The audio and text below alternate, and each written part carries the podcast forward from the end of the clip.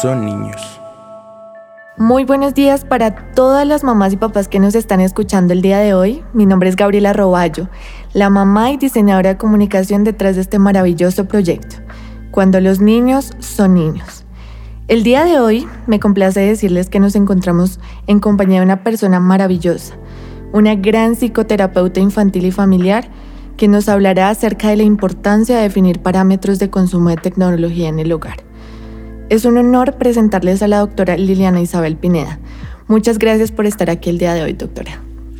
Muchas gracias por esta invitación y esta oportunidad de compartir con ustedes. Perfecto, doctora. Em, usted ha trabajado durante mucho tiempo realizando acompañamiento a familias colombianas, eh, observando su comportamiento y evidenciando las principales problemáticas al interior de los hogares.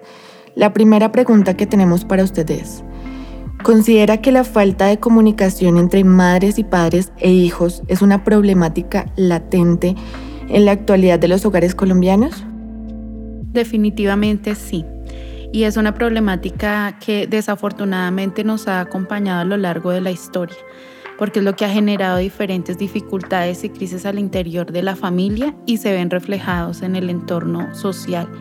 Entonces, la falta de comunicación asertiva, construida, dinámica, amorosa, pues no permite que se dé el desarrollo óptimo e integral que necesita el ser humano en las diferentes etapas del desarrollo.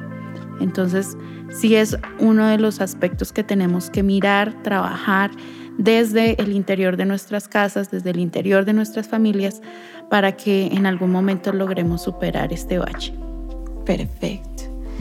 Existe mucha información acerca de los recién nacidos y los dos primeros años de vida.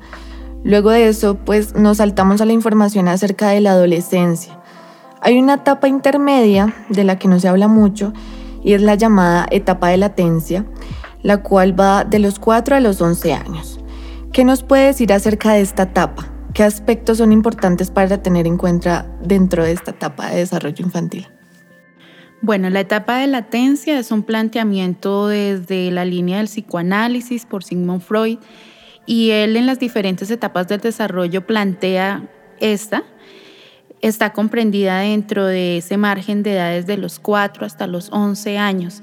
Lo que podemos decir específicamente de esta etapa es que en realidad es una transición que se está presentando en el desarrollo evolutivo del niño en este momento o en ese momento. ¿Qué es lo que sucede en esta etapa de latencia? Que en esa transición el niño tiene una concepción totalmente diferente de su entorno a como lo venía concibiendo, lo que hace que tenga que reestructurar la dinámica de quiénes son su entorno. Es decir, no solamente su familia, porque se abre un espacio donde conoce a otras personas en otros contextos, sea jardín, sea colegio o lo que llamamos etapa de, de academia, y esto les va acompañando hasta casi los 11 años, que es la edad donde ellos hacen la transición de básica primaria a la secundaria. Entonces ahí viene una serie de situaciones propias de cambios fisiológicos, intelectuales y sobre todo emocionales.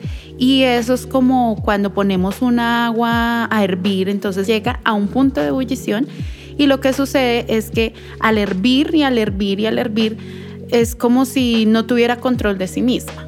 Eso pasa en la etapa de latencia en, todo la, en todas las áreas que componen a, esos niños y esas niñas entre esa edad de los 4 a los 11 años. Doctora, actualmente se habla bastante acerca de la presión social en general en todos, eh, bueno, que todos vivimos, mm, principalmente por causa de las redes sociales y ese estilo de vida actual digital al que nos hemos adaptado. Esta presión también la sentimos las madres y padres dentro de nuestra labor de crianza e incluso puedo pensar que se la transmitimos a nuestros hijos. Creo que le damos mucha importancia a las expectativas acerca de los logros, el éxito, el tipo de cosas sobre la proyección a futuro, em, el cómo te ganarás la vida. Mm, este tipo de cosas son importantes para los niños que se encuentran en la etapa de latencia. ¿Qué tipo de habilidades están desarrollando los niños en estas edades? Mira, la presión que se ejerce con respecto a la expectativa al futuro, esta nos acompaña a lo largo de toda la vida. Es como si todo el tiempo tuviéramos que anticiparnos qué nos va a afanar en, el siguiente año, qué me va a preocupar en el siguiente año cuando ni siquiera hemos empezado a vivir ese nuevo año de vida. No estamos hablando de eh, ese momento donde pasa el año nuevo, se deja el viejo y empieza el nuevo. No, estamos hablando como ese, ese día del cumpleaños. Entonces empieza un afán, empieza como ahora qué fue lo que hice, qué dejé de hacer y ahora qué tengo que hacer según los estándares que nos ha colocado nuestro contexto social y cultural. ¿Qué pasa con todo esto? Y es que justo en esa etapa de latencia, con mucha facilidad se ejerce presión en ese sentido. Es decir, vuelvo al, planteamiento que, que, les daba, que te daba hace un momento. Empieza la etapa escolar, van al jardín o al preescolar y de una vez se tiene la expectativa que el niño tiene que leer, escribir, sumar, restar, cuando estamos hablando de una etapa donde ellos están en un aprestamiento y la lúdica es el fundamento de todo, no la adquisición de conocimiento, sino desarrollo de habilidades.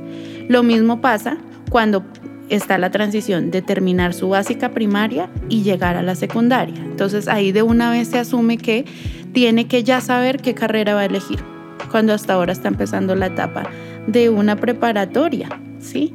Entonces en ese momento vuelve y se ejerce presión y estas presiones no son indicadas en ese instante porque la esencia para que se construya qué se quiere en un futuro está en permitir que el niño viva cada una de sus etapas como niño, cada una de sus etapas como preadolescente, cada una de sus etapas como adolescente, para cuando llegue pues su juventud y adultez tenga seguridad en sí mismo. Doctora, ¿qué consejos le daría a las madres y padres colombianos para llevar de la mejor manera su labor de crianza durante esta etapa de la infancia, en donde es tan necesario permitir el desarrollo libre de los niños? Debemos partir de un fundamento y es que no debemos tener temor a la norma. Nuestros niños necesitan ser estructurados y la estructura se enseña, no se impone. La disciplina es necesaria, no la violencia. Y nuestro contexto cultural tiene una distorsión en esa concepción. Pero partamos del punto de lo que tú me estás planteando en la pregunta, ¿qué consejos? Primero que todo, construyamos una relación real de comunicación entre padres e hijos y viceversa. Que la comunicación nos permita conocer quiénes son nuestros hijos, cuáles son sus expectativas, sus gustos, sus anhelos, sus preferencias y dar también lugar a que ellos realmente nos conozcan a nosotros como padres, pero también como seres humanos, que también tenemos sueños, que también tenemos expectativas, que los involucran a ellos, claro que sí, pero hay otros que no directamente. En la medida que hay una verdadera construcción de la comunicación, entonces hay relación. Si esto es así, entonces la norma toma sentido y el niño o el joven va a seguir la norma no por imposición y miedo, sino por consecuencia del amor que se tiene porque hay un vínculo en la relación. Entonces, uno de los consejos primordiales es fundamentemos una excelente comunicación basada obviamente en principios de respeto y amor y que a su vez el impartir la norma nos permita ver cómo todos apuntamos hacia una misma dirección alcanzando metas y propósitos individuales y colectivos. Perfecto. Doctora, la psicóloga y escritora Elizabeth Kilby habla acerca de la importancia de que las madres y padres se dediquen tiempo a sí mismos durante sus vacaciones. ¿Qué opina usted sobre esto? Definitivamente eh, es un planteamiento interesante y es interesante en la medida que entendamos el sentido por el cual ella lo plantea. El planteamiento radica en la importancia de mandar el mensaje a nuestros niños y nuestras niñas que como individuos somos importantes, que como personas necesitamos espacios, momentos y experiencias individuales. El hecho de que como padres tengamos un espacio de vacaciones, pues asumimos que es en familia, pero dentro de esas acciones que se tienen eh, o actividades que se tienen en, esto, en estos tiempos de esparcimiento y que se cambia la rutina y que podemos hacer, hacer muchas cosas que antes no podíamos, pues debemos darnos el tiempo de dormir un poco más, ¿por qué no? Si todo el tiempo papá y mamá estamos corriendo en cumplir horarios, horarios, horarios, rutinas, eh, cumplir. el todo es la carrera del cumplir.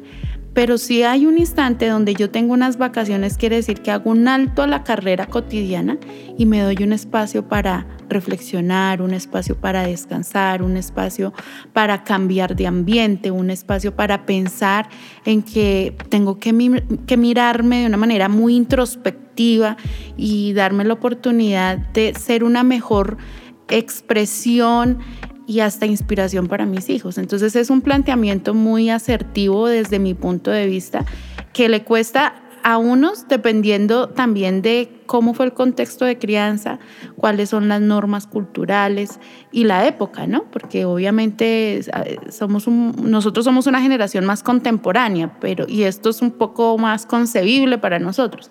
Pero pues para nuestros papás, abuelos y no, no, eso no, no puede ser así pero sí es un planteamiento necesario. Basándome en mi experiencia como madre, realicé una pequeña encuesta a madres y padres eh, cercanos a mi entorno, en donde logré evidenciar que una preocupación que tenemos la mayoría de nosotros como padres es el tiempo que nuestros hijos están frente a las pantallas. En mi caso particular, y en el caso de varios de, de las madres y padres entrevistadas, Em, expresamos que comúnmente recurrimos al uso de la tablet y celulares como un medio de entretenimiento para nuestros hijos en la mayoría de las veces, cuando nosotros nos encontramos ocupados realizando nuestras actividades diarias. ¿Podría hablarnos acerca de cuáles son los problemas actuales del uso de la tecnología en los hogares? Bueno, yo quiero contextualizar un poco unos datos importantes a tener en cuenta para poder llegar a la respuesta de lo que tú me estás planteando. Nueve de cada diez niños entre las edades de 1 y 2 años, que es como la primera etapa, tienen una vida totalmente sedentaria. Uno diría, claro, esto es normal, son bebés. No, los bebés necesitan movimiento, los bebés necesitan eh, desarrollo de motor, desarrollo motor. Entonces, en ese sentido, no estamos teniendo una muy buena estadística que nos muestre resultados que a largo plazo o a futuro pues eh, no se marque ese problema de sedentarismo. El 84% de los menores de 5 años no hacen la actividad física mínima que es una hora al día de actividad. Eh, ir a un parque, practicar algún deporte, una caminata, aprender a montar cicla, ese tipo de, de acciones. Como mínimo es una hora diaria en esta etapa. Estamos hablando de esa primera infancia. Por eso se fundamenta en la lúdica. Entonces, imagínate, un 84% es un porcentaje exageradamente alto. ¿Y esto a qué conduce? ¿O por qué te estoy hablando de todo esto? que estamos creciendo con una generación inactiva en la parte motora o física, pero porque están inmersos en una oleada tecnológica supremamente fuerte. La tecnología no es mala, los avances tecnológicos no son malos, los dispositivos que tenemos en este momento no son malos. ¿Qué es lo que pasa? Que se le ha dado un mal manejo a los dispositivos y la tecnología y, eh, y a eso se adhiere el pésimo proceso de orientación en cuanto al tiempo que se dedica a estar inmersos en la tecnología. Esto no es un, ahí sí la estadística no nos va a hablar solamente de los niños, sino nos va a hablar de toda la población. Porque como padres creo que modelamos para nuestros hijos y como padres entonces modelamos consumiendo altamente la tecnología, entonces tenemos niños que copian exactamente ese mismo patrón. La tecnología necesita que eh, se haga uso de ella. Lo que tenemos que entrar a mirar es cómo podemos hacer un proceso donde haciendo uso de ella tengamos la capacidad de manejarla y no que ella nos esté manejando a nosotros. Nuestros niños están siendo manejados por la tecnología, absorbidos totalmente en su tiempo y en su desarrollo por toda la, por toda la oleada que reciben de opciones, porque hay demasiadas opciones para ellos hoy en día. Doctora, entonces, entendiendo estas problemáticas, ¿qué pueden hacer los padres para tener el control sobre el uso de la tecnología y esto no repercuta sobre el desarrollo de los niños? Bueno, es importante eh, que entendamos algo vital y es que como es necesario hacer uso de la tecnología, asimismo es necesario trazar una serie de normas eh, bueno, yo no diría que tan, tan de, mutuo acuerdo porque es que el adulto somos nosotros, ¿sí? Sino unas normas ya estipuladas, quienes tienen que tener un mutuo acuerdo al respecto es papá y mamá, ¿sí? Porque dentro del contexto de casa es donde se construye la norma y se cumple la norma. Esté o no esté papá y mamá, y así estén ellos en otros contextos, es decir, en otras casas, en otros espacios, también cumplan la norma. Y vuelvo a lo que hablábamos en un principio, la norma se cumple no por el miedo, sino por la respuesta a esa relación de amor y afecto que se ha construido. Entonces, si mis hijos necesitan el acceso a la tecnología, yo tengo que tener en cuenta cuál es su edad dónde se ubica en su, en su proceso de desarrollo y cuáles serían sus necesidades tecnológicas según esa edad. Cuando eso pasa, entonces ahí yo voy a poder tener muy presente qué voy a manejar en mutuo acuerdo en mi casa, qué se puede o qué no se puede acceder en la tecnología. Es decir, las aplicaciones deben tener un control, lo que hoy conocemos también como control parental sin depender de las apps que lo hacen. Estoy hablando del control parental que es genuino y que nace de, papá y de mamá.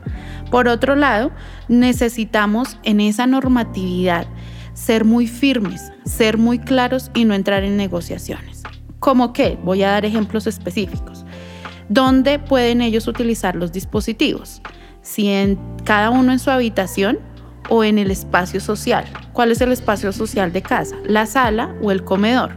que es donde estamos transitando todos constantemente y yo puedo como papá o mamá observar ellos en qué están dedicando tanto tiempo. Segundo, otra o, pues tal vez otra otro ejemplo y es si ellos van a poder tener sus dispositivos dentro de sus habitaciones en horas de la noche. La recomendación es que no, porque tener el celular o el dispositivo ahí ah, como tan a la mano, a la almohada, es muy tentador para ellos y esto altera también muchas cosas con respecto al sueño, a la actividad cerebral que se supone que debe entrar en reposo para renovarse, para empezar un nuevo día.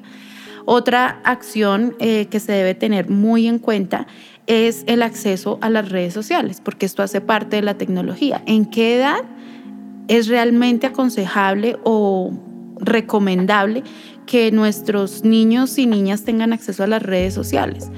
Es totalmente ilógico y pues para mí totalmente inaudito que un niño de 4, 5, 7, 8 años tenga alguna algún perfil en una red social, cuando no tienen la edad ni la madurez, y eso hace parte de esa etapa de latencia, ¿no? Donde ellos están desarrollando habilidades sociales y comunicativas.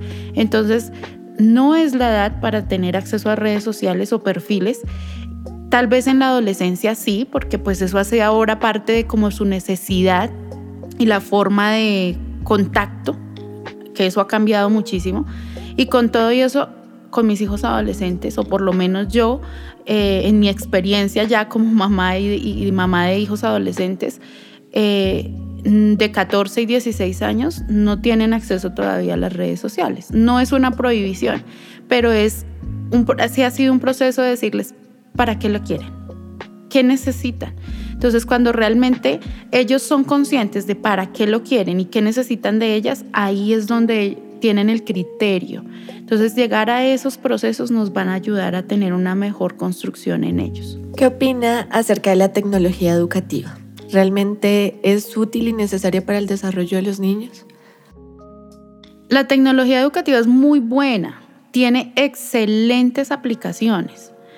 eh, la intención que hay en, esas, en, el planteamiento de esta tecnología es buena. En ningún momento eh, va contrario. Todo lo, yo, yo veo que es más lo, lo positivo que lo negativo.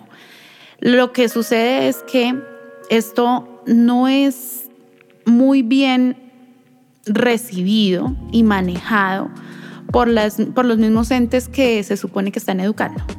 Aparte de papá y mamá, hablemos de instituciones. Entonces, pueden haber excelentes aplicaciones. Perfecto. Pero si no se le dan a conocer a los niños o a las niñas, se pierde toda la labor que se ha ejecutado por parte de una cantidad de personas, todo un equipo que ha desarrollado, todo un planteamiento, logaritmos, bueno, muchas cosas.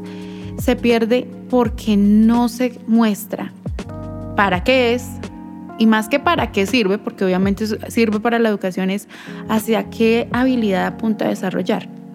Entonces, son muy buenas, pero no se está haciendo muy buen uso de ellas en la forma como se le muestra. Ahora, el interés de los niños cuando hacen uso de la tecnología es videojuegos, eh, más juegos y si queda un tiempito más, juegos. Cuando van creciendo, pues aparte de los juegos, está nuevamente el tema aquí aflora de las redes sociales, ¿sí? que es la otra forma que ellos tienen de pronto de tener un contacto con el mundo exterior, dicen ellos, cuando pues no hay contacto, porque todo es una virtualidad.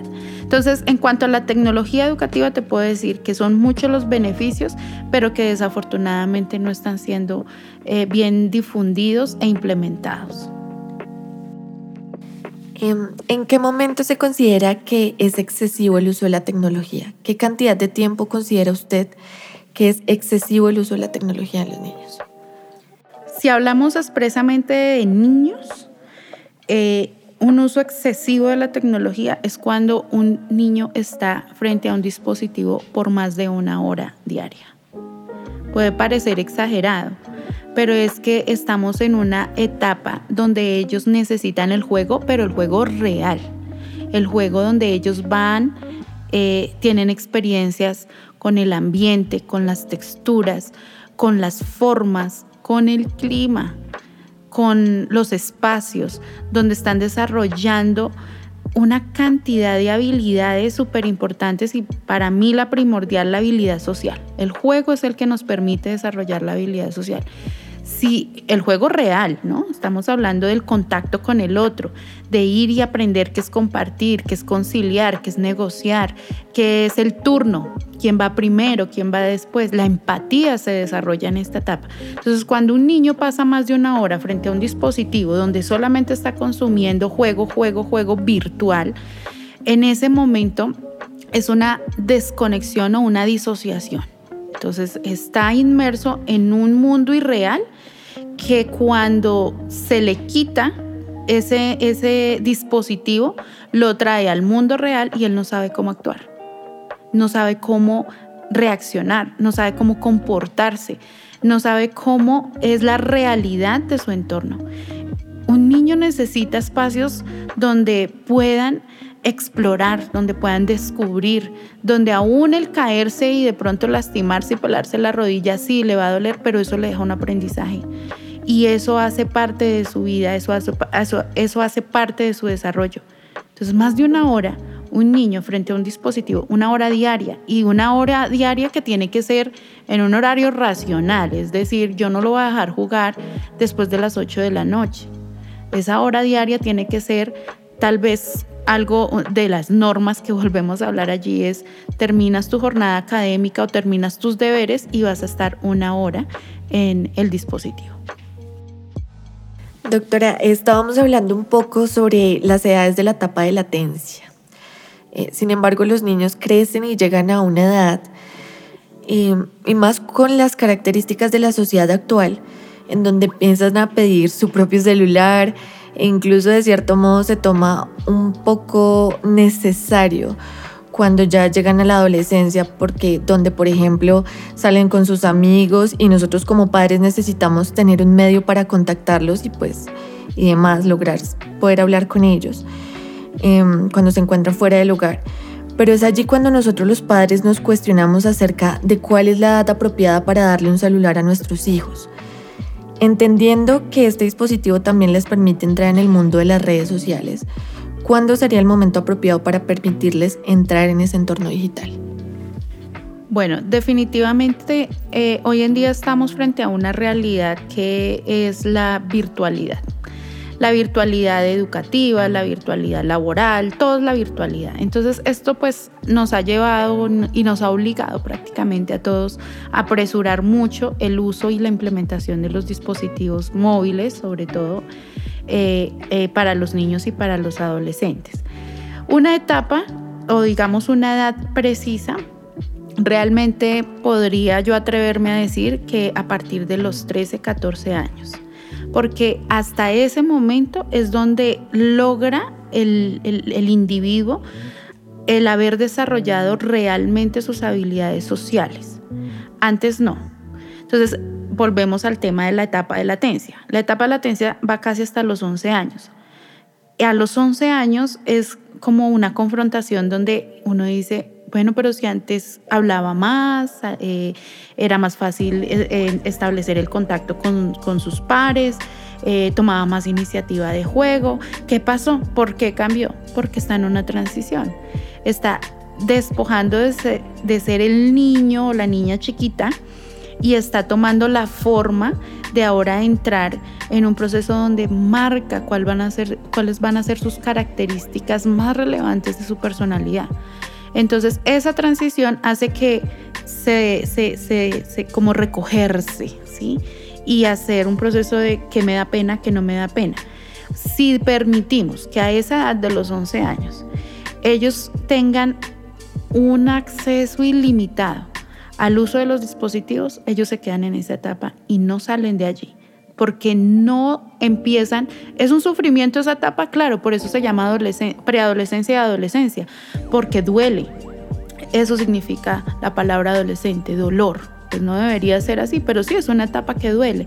Entonces, cuando viene esta, este momento, eh, duele crecer, duele tener cambios físicos, duele tener cambios de pensamiento, cambios de estructura mental, cambios en todo ahí somos obligados a, por medio de todo ese dolor a desarrollar habilidades sociales. Tengo que hablar con el otro, tengo que expresar lo que siento, pero cómo lo hago, tengo que procesarlo y no sé cómo procesarlo. Hay que dejar que eso suceda. Entonces, casi que a los 13, 14 años se logra. Mira, hay un dato importante que podemos tener en cuenta que corrobora lo que te estoy diciendo y es que si tú miras cuál es la norma que establecen las redes sociales, para que se pueda tener acceso a un perfil son los 13, 14 años en promedio y esa norma no es inventada ni es acá, quién sabe de dónde se les ocurrió. Es de todos los estudios que se han hecho y los planteamientos. Antes se creía que pues lo mejor era los 18 años por todo un tema de protección, eh, de datos, de fotos, de, bueno, muchas cosas. Pero más allá de eso, es qué pasa en esa etapa, los intereses de esa etapa, que esto es una moda, es, decir, real en esta época y en, esta etapa del, desarrollo tecnológico y cómo vamos evolucionando como sociedad. Pero acá definitivamente, mm, hasta que no, no vea que mis hijos, en calidad de padres, que yo no vea que mis hijos desarrollaron y maduraron los elementos bases como para poder defenderse en su parte social, no es recomendable entregar un dispositivo. No lo es. O sea, un niño de 7 años con tablet de 6 años, hasta de menos edad, se pierden, se pierden y no desarrollan nada de lo que necesitan desarrollar para la vida. ¿Qué consejo le haría a las madres y padres que logran manejar ese tema que resulta inevitable acerca del uso de la tecnología por parte de los niños? ¿Hay algunos tips que nos pueda dar a los padres acerca de cómo lograr el control sobre eso? Bueno, yo creo que hay diferentes eh, estrategias que podemos implementar en nuestras casas. Unas estrategias constructivas, eh, no impositivas, porque pues esto de imposición hace que automáticamente eh, nuestros hijos se cierren a aceptarlas y a cumplirlas. Entonces lo que vamos a ocasionar es que mientras estemos nosotros medianamente lo cumplen y si no estamos nada. Entonces la idea no es esa, la idea es que realmente podamos tener eh, algunas estrategias prácticas. Mm, posiblemente algunas de ellas puede ser que em, quien tenga, digamos, el acceso a la clave de Wi-Fi en casa, eh, sea únicamente el papá o la mamá.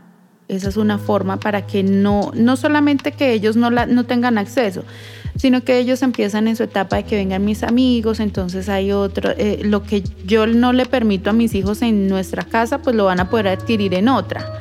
Y esa no es la idea, ¿sí? Eso hace parte del criterio.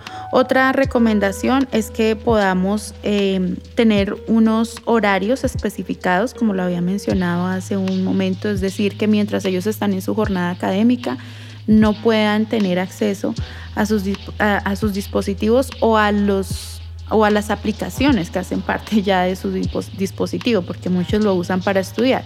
Pero la idea es que en ese momento ellos tengan muy claro que mientras es horario académico no deben ingresar a ese tipo de aplicaciones. Si ellos no, no, necesitan eh, del dispositivo en su contexto académico, entonces establecer un horario eh, después de que ellos llegan a casa, entonces de qué horario a qué horario ellos pueden tener acceso a él.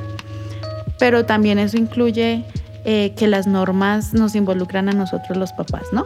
Entonces, por ejemplo, no hagamos uso de dispositivos cuando estamos en el comedor, ya sea desayunando, almorzando, cenando.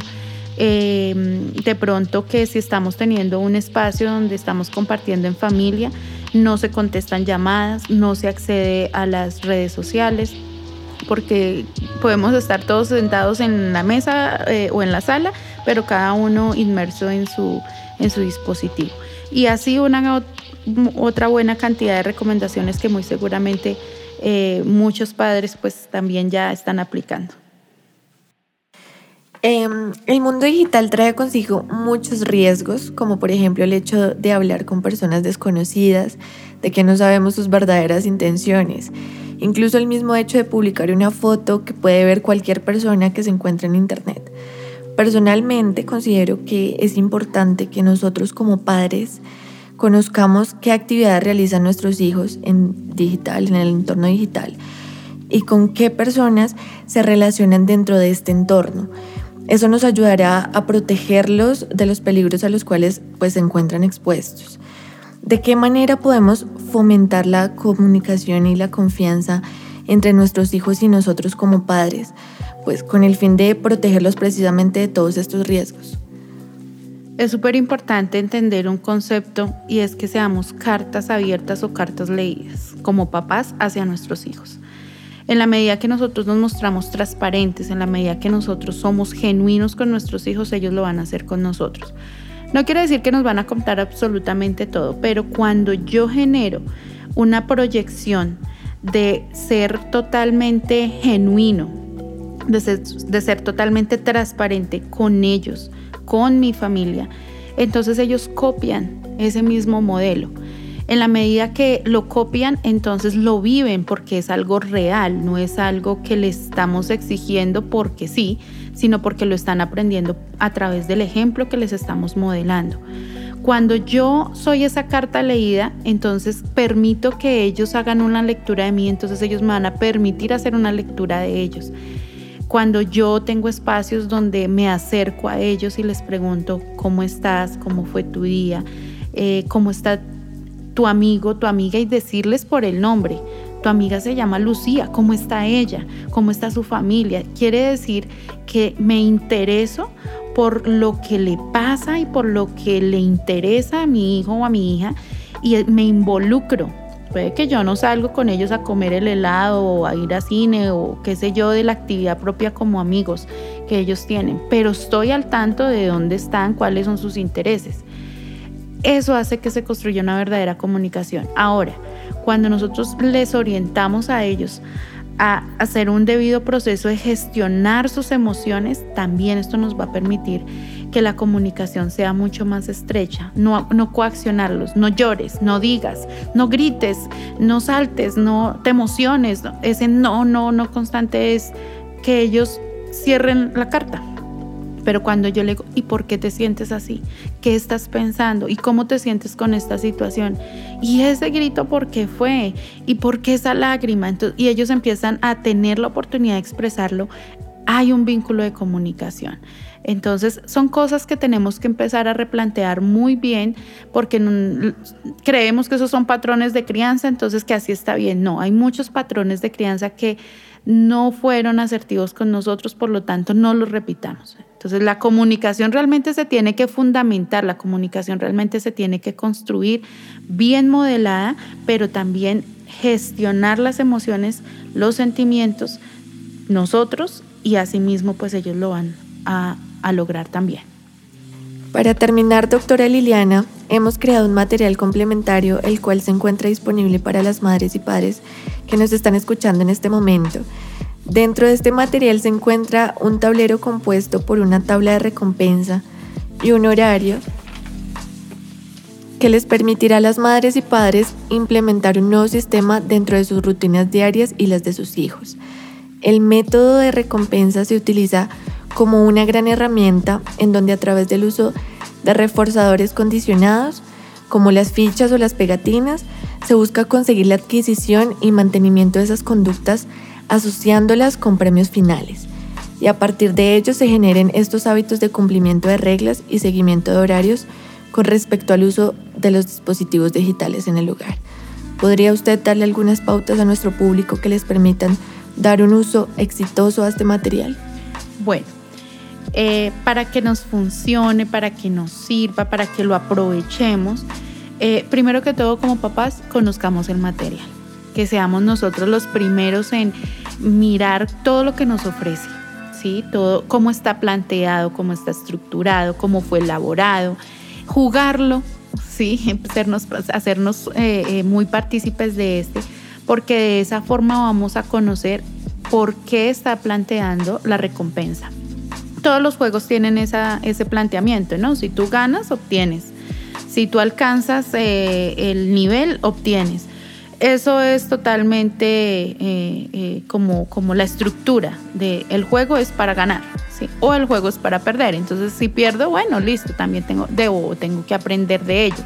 Pero lo primordial es que como papás conozcamos de esta aplicación, todo lo que esto nos, nos ofrece, cómo nuestros hijos van a ser realmente eh, mm, como eh, inmersos en, en, él y cómo les va a aportar. Entonces, eso es, eso es lo la primera recomendación, que nosotros los papás lo juguemos, lo disfrutemos, lo aprendamos a manejar. Segundo, eh, ya en, esa, en ese planteamiento de, del, del, jugarlo y alcanzar la recompensa, preparemos a nuestros hijos que no siempre van a alcanzar la recompensa, sino que va a haber momentos en los cuales no la van a alcanzar o no alcanzan lo que ellos esperan. Entonces esto es muy frustrante eh, para ellos porque si solamente se les está diciendo que ganen y ganen y ganen y ellos también se ponen esa, esa se trazan esa meta, ¿no? Pero la idea es decirle, aunque no alcances, el número total de la recompensa en pegatinas, bueno, todo lo que está allí planteando, lo estás intentando y estás aprendiendo, lo estás en camino de perfeccionar cada vez más tu técnica, por así decirlo. Entonces, es orientar también a nuestros niños en el momento que no alcancen la recompensa en la medida que ellos lo esperan. Otra recomendación que eh, es importante ver y es el planteamiento de, esta aplicación, que es un planteamiento educativo. Entonces, ¿cómo me brinda herramientas también a mí como papá para eh, aprovecharlo no solamente en, bueno, sí, juégalo, bueno, sí, hazlo. No, si tiene todo un planteamiento de hábitos y rutinas, imagínate todo lo que me ofrece a mí como papá o mamá para hacer de ese, del interiorizar todo, todo eso un juego, Y divertirnos juntos y hacer toda una construcción bien interesante. Entonces, eh, la invitación absoluta es que conozcamos de la aplicación y al conocerla, pues nos, nos, involucremos junto con nuestros niños en, en aprovecharla. Bueno, muchísimas gracias por habernos acompañado el día de hoy, doctora Liliana. Fue un gusto, me parece que eh, estos temas son muy importantes y relevantes en este tiempo. Tenemos que avanzar con la tecnología, no quedarnos atrás y sobre todo tenemos que construir con nuestros hijos relaciones bien estrechas de comunicación, bien efectiva. Muchas gracias.